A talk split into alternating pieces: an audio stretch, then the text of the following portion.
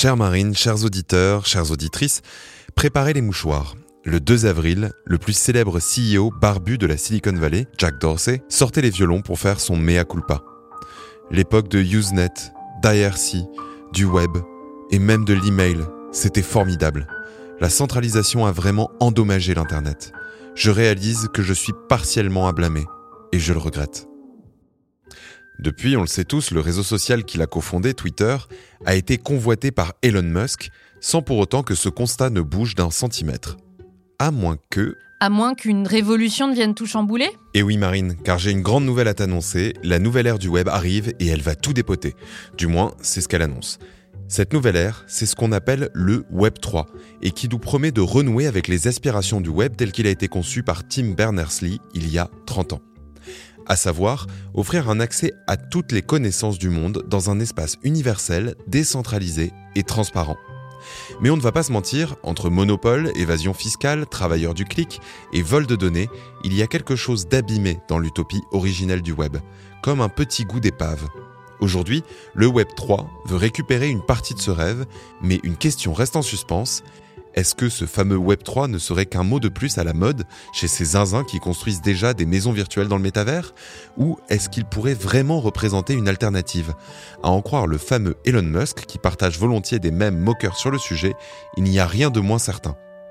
Mais alors, qui croire? Synchronisation des montres, menons l'enquête.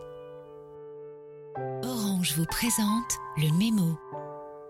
Bonjour Marine. Bonjour Germain. Bienvenue à toutes et à tous dans le Mémo, le podcast qui décrypte pour vous l'actualité de la société numérique à travers les médias.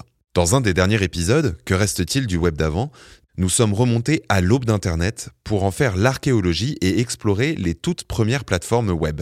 Aujourd'hui, le retour de bâton envers la tech ou Techlash a fait son bout de chemin et l'on cherche désespérément à trouver un nouveau modèle plus sain pour nos vies numériques.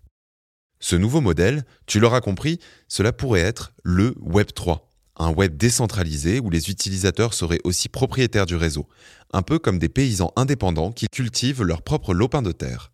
Bref, une révolution.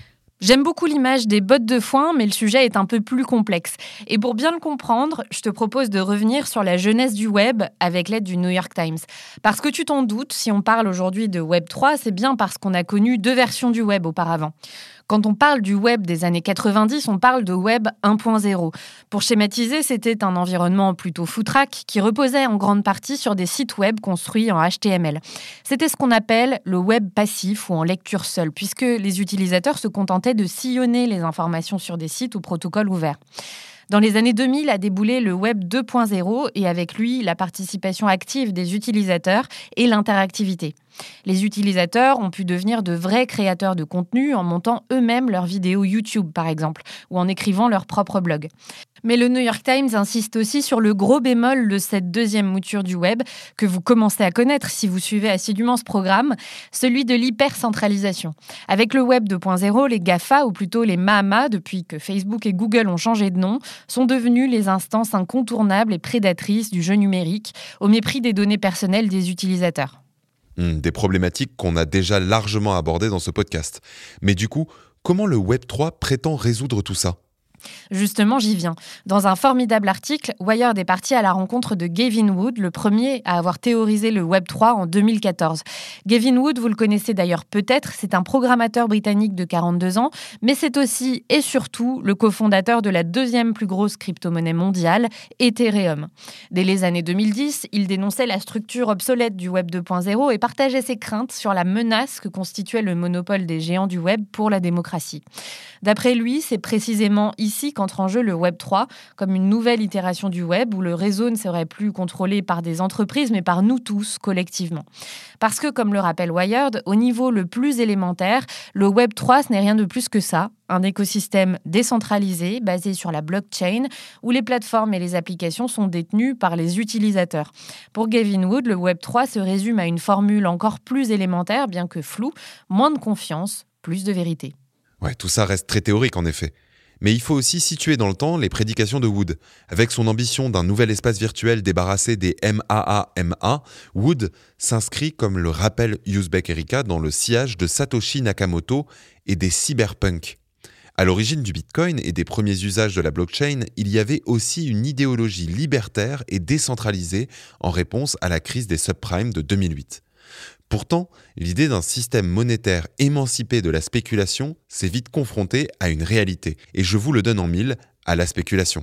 Et d'après Uzbek Erika, c'est bien là que le bas blesse. Jusqu'à présent, les seuls cas d'utilisation pratique très théorique du Web3 reposent dans la crypto-monnaie, les NFT ou encore les dizaines de métaverses qui poussent comme des champignons.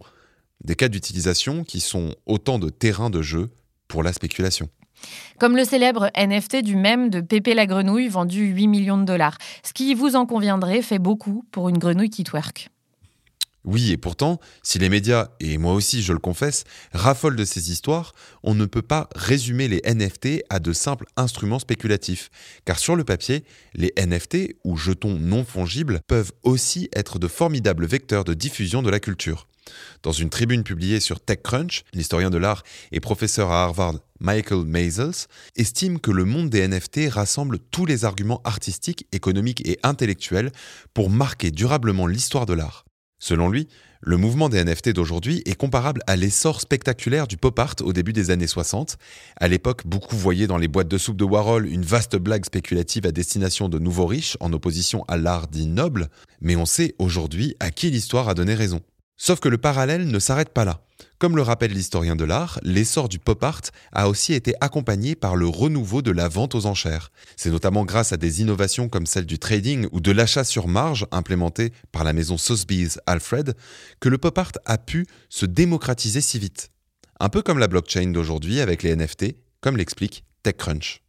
De ce point de vue, on peut comprendre que le système puisse bénéficier à certains et j'admire ton enthousiasme, mais je ne peux pas m'empêcher de m'interroger sur le caractère inégalitaire de cette démarche. Je pense notamment à la lecture de l'article d'Uzbek Erika qui reproche aux NFT d'emprunter le modèle du mouvement d'enclosure de l'Angleterre moyenâgeuse. Du XIIe au XVIIe siècle, l'agriculture anglaise a subi un bouleversement majeur, celui de la privatisation des terres communes par souci de productivité. Et c'est précisément ce mouvement d'enclosure qui a été à l'origine de l'exode de toute une partie de la population de la campagne vers les villes. De la même façon, en partant du principe que le capitalisme est un système de partage de valeurs basé sur la propriété privée, les NFT rendraient privé ce qui ne pouvait pas l'être et participeraient donc à étendre l'influence du capitalisme plutôt que de l'inverser. On est donc loin du web accessible et égalitaire pour tous. Tu as bien raison. Mais j'ai un dernier argument dans ma botte en faveur du Web 3, celui des DAO. Et oui, désolé, après NFT et crypto, voilà un nouveau terme qu'il vous faudra apprendre à maîtriser. Concrètement, les DAO sont des organisations autonomes décentralisées. Un peu comme des communautés Discord ou Reddit, mais sur la blockchain. Comme le rapporte le New York Magazine, les DAO sont même considérées par ses promoteurs comme l'avenir de l'organisation humaine. Pourquoi? Parce qu'elles impliquent une nouvelle forme de participation démocratique. La structure de base d'une DAO repose sur des tokens qui garantissent des droits de vote. Le New York Magazine propose d'ailleurs l'analogie suivante. Organisé sous forme de DAO, tous les messages que vous publiez sur Twitter vous permettraient de gagner des tokens et donc de participer aux décisions de l'entreprise. Une forme de démocratie actionnariale de nouvelle génération. Ok, tu gagnes, je remballe mes doutes. Alors pas si vite. Il est vrai que le Web 3 s'annonce prometteur, avec de nouvelles technologies qui promettent de décentraliser le Web 2 et de renouer avec l'utopie du web démocratique, participatif et libre. Pourtant, au-delà du métavers, des NFT et de quelques cryptos, le Web 3 peine encore à faire ses preuves. On peut pourtant espérer qu'un jour, il puisse permettre aux utilisateurs ordinaires de se réapproprier la toile pour en faire leur terrain de jeu à tous. On vous donne rendez-vous pour un bilan d'ici quelques années. Et d'ici là, on vous dit à la semaine prochaine pour un nouveau numéro du Mémo. C'était Le Mémo, un podcast orange.